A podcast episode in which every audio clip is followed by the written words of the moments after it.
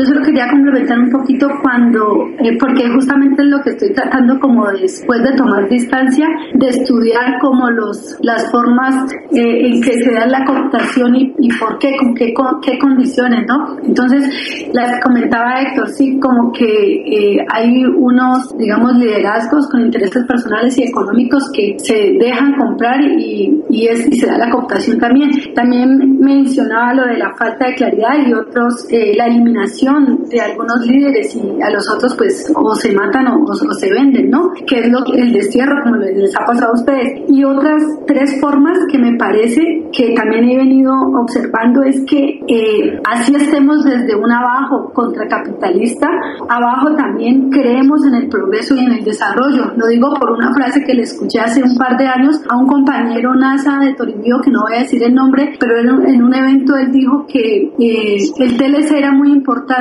que nos dieran tiempo a los indígenas para aprender a cultivar como se necesitaba para el TLC, que nosotros también podríamos ser competitivos, podríamos progresar y desarrollar nuestra agricultura como se necesitaba fuera competente para el TLC. Entonces, eh, nos cooptan también porque creemos en el progreso y en el desarrollo. También creo que nos cooptan porque, como ya se decía, no hay una fuerte represión y una guerra y nos están matando y como que tenemos el arma en la cabeza y decimos qué hacemos o nos dejamos matar o cooperamos con el gobierno. Entonces, en ese sentido, muchas y muchos dicen, tenemos que ser prácticos. Este modelo no se puede cambiar, las relaciones no se cambian, el capitalismo está y no hay forma ni siquiera de desbordarlo, ni siquiera empezar en otras formas otras, sino que hay que ser prácticos y aceptémoslo. Y el TLC ah, lo van a aprobar sea como sea, hay que asumirlo. Eh, eh, también se hablaba de una falta de claridad política de las bases que también eh, son causas de que la cooptación como que, que, que, se dé, ¿no? Pero hay un ejemplo por, en el Cauca,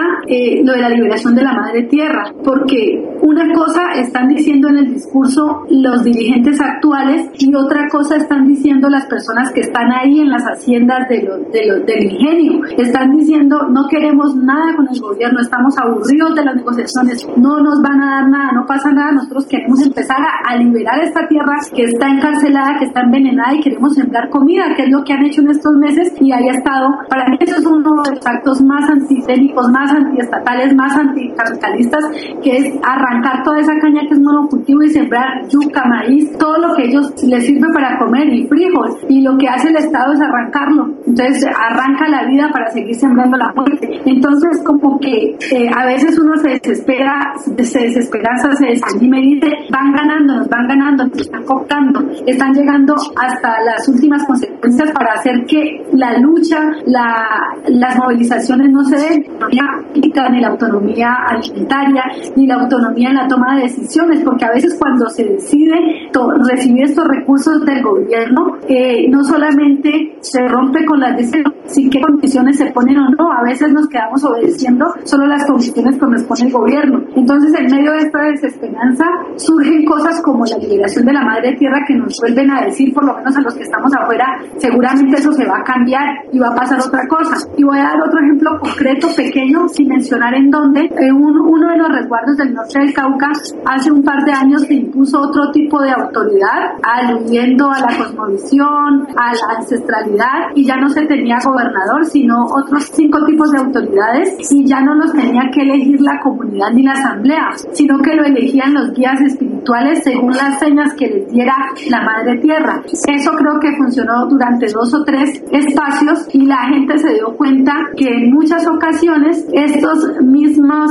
líderes que están en articulación con el gobierno eh, imponían a, quienes podían manejar para tomar las decisiones en utilidad. Y resulta que este año en la asamblea eh, pensaban que iba a pasar lo mismo y la asamblea se levantó y dijo que no iba a permitir más que un grupo pequeño decidiera que ellos iban a elegir y que en cada zona iban a sacar sus representantes. Entonces se le dio la vuelta a esto que se venía imponiendo desde hace un par de años, donde en realidad se estaba rompiendo la participación comunitaria. Entonces, como que lo que quiero decir es que en medio de la desesperanza y donde la hidra capitalista quiere totalizar, se ven pequeñas cosas que empiezan a emerger y que le están dando la vuelta. ¿Cómo hacer para que esas pequeñas cosas se, sea, se vuelvan más grandes y se tejan a otros procesos y a otras iniciativas que se están dando no solamente en el país, sino en todo el continente? Solo eso como reflexión.